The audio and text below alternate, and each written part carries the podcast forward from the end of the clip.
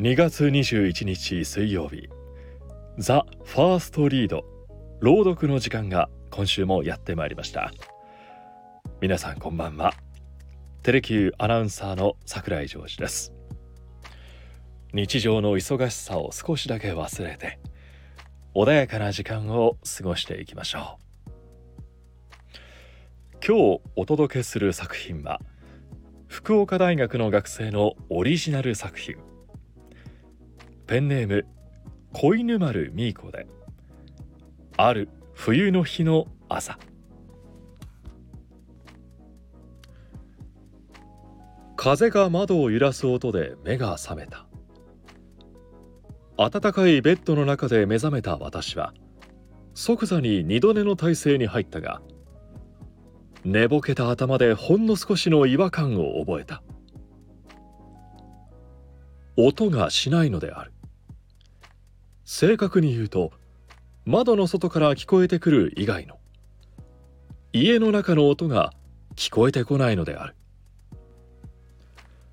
いつもならばお母さんが朝ごはんを作る際の食器の音だとかお父さんがつけるテレビのニュース番組の音だとか寝坊した妹が家中を駆け回る音だとかが聞こえてくるはずである。私が早く起きすぎただけかと思ったが窓の外からは鳥の声が聞こえてきている。やはりおかしい。そんなことをぐるぐる考えているうちに目が覚めてしまった私はとりあえずベッドから出てみることにした。静まり返った部屋の中は何もかも冷え切っていた。まずはお父さんとお母さんの様子を見に行こうと思い部屋を出る。やはり誰かが起きている気配はない。お父さんとお母さんの部屋の扉は開いたままだったので中を覗いてみる。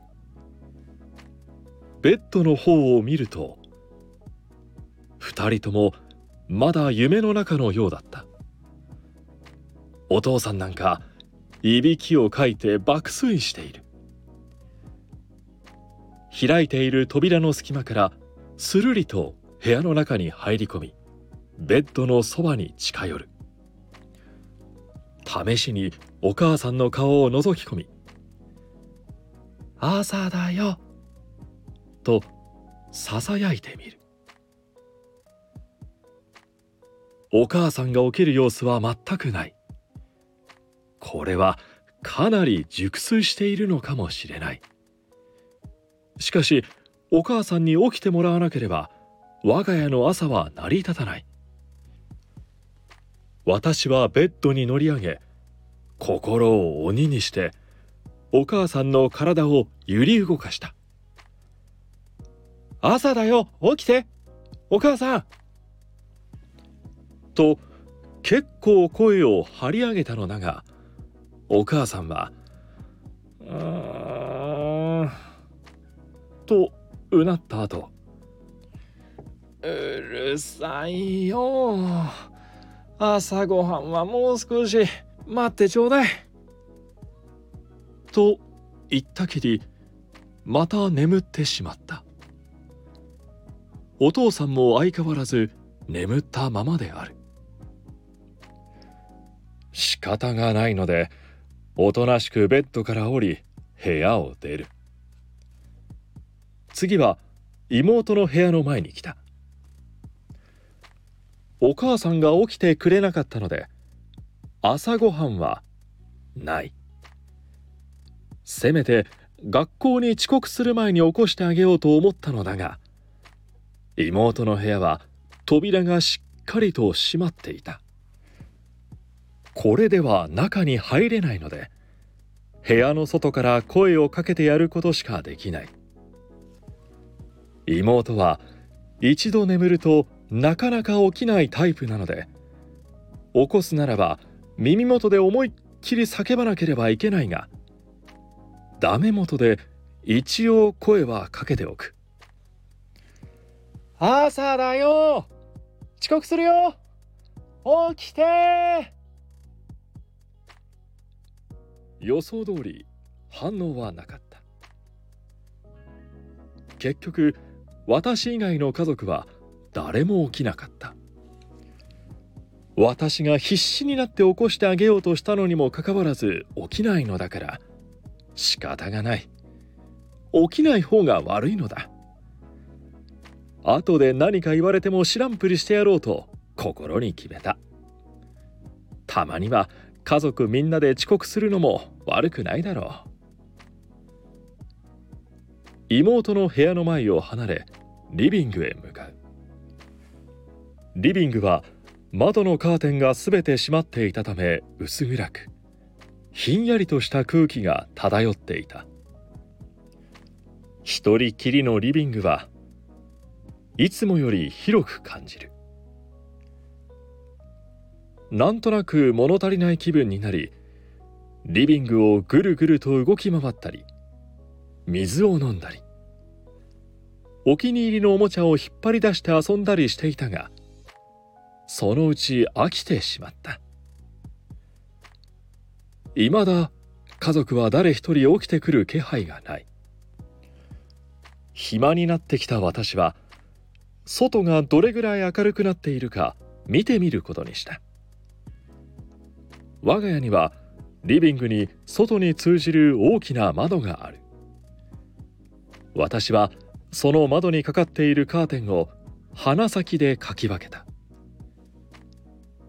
窓の外を見てみると視界いっぱいに白が映った。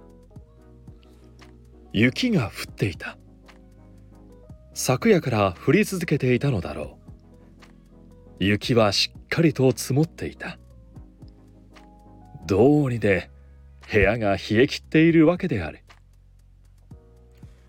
白い雪の粉が舞い落ちる様子を眺めながら私はこの家に初めて来た日のことを思い出していた。今日みたいに雪が静かに降っている日だった。私は小さなガラスの箱の中から外を見ていた。大勢の人が行き交うのをぼんやりと眺めていた。通り過ぎる人々の中にはこっちに近づいてくる人。私を指さして何かを言う人。ガラスを叩いてくる人などいろいろいた。時には知らない人の膝に乗せられたり小さいやつに撫で回されたり。長時間抱きかかえられて話し込まれたりなど結構散々な目に遭ってきたのだ。そんな困難を乗り越えてようやく一息ついたところに彼らはやってきた。彼らは店の中をぐるりと見て回った後私の箱の近くにやってきた。背の高い眼鏡をかけた男と茶色い髪をした背の低い女。そして女よりもさらに小さいとても小さい女の子が一人。私を見て嬉しそうに笑っていた。しばらく3人で何やら話し合っていた。途中からお店のお姉さんが加わりさらに話し込んでいた。小さな女の子は途中から暇になったらしく私のことをじっと見つめていた。しばらくするとお店のお姉さんが箱から私を取り出し背の高い男の膝の上に置いた。男はなんだか慣れているようで強くもなく弱くもない力で私の背中を撫でた。私は次に背の低い女の膝に移された。背の低い女はとてもゆっくりと私の背中を撫でた。小さな女の子も女の真似をしてゆっくりと私の頭を撫でた。少しこそばゆかったがあまりに優しく撫でてくるので疲れ切っていた私はついうっかり目を閉じてしまったのだ。ちょっとうたた寝するつもりだったがどうやら私は熟睡してしまったらしい。目を覚ました私はもうガラスの箱の中にはいなかった。私がいたのは暖かい腕の中だった。髪が茶色で背の低いお母さんの腕に抱かれていたのだった。そして私には背の高い眼鏡をかけたお父さんと小さな妹ができた。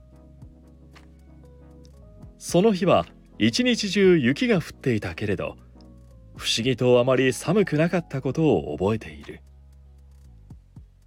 だから雪の日は好きだ。一人で見る雪もなかなか趣があるがそろそろ一人には飽きてきた。早く妹にも知らせてあげたい。あの頃よりもうんと大きくなって可愛げもなくなった妹だがきっとはしゃいで私を散歩に連れ出してくれるはずだ。ああ早くみんなが起きてこないかな。今日は雪だよ。雪が降っているんだ。その時床のきしむ音と話し声が聞こえリビングに人が入ってきた。お父さんは「お正月だからってちょっと寝すぎたね」と言ってあくびをしお母さんは「家族みんなで。寝坊しちゃった」とまだ眠そうにしている。妹は「みんなじゃないよ。小雪が早起きしてる」と言って私の方に駆け寄ってきた。私は尻尾を揺らし窓からみんなの方を振り返りながら「おはよう!」と言って笑った。賑やかになった部屋の中は明るいぬくもりで満ちていた。窓の外では雪が静かに降り続けている。さあ皆さんいかがだったでしょうか？私というのは人ではなくて犬。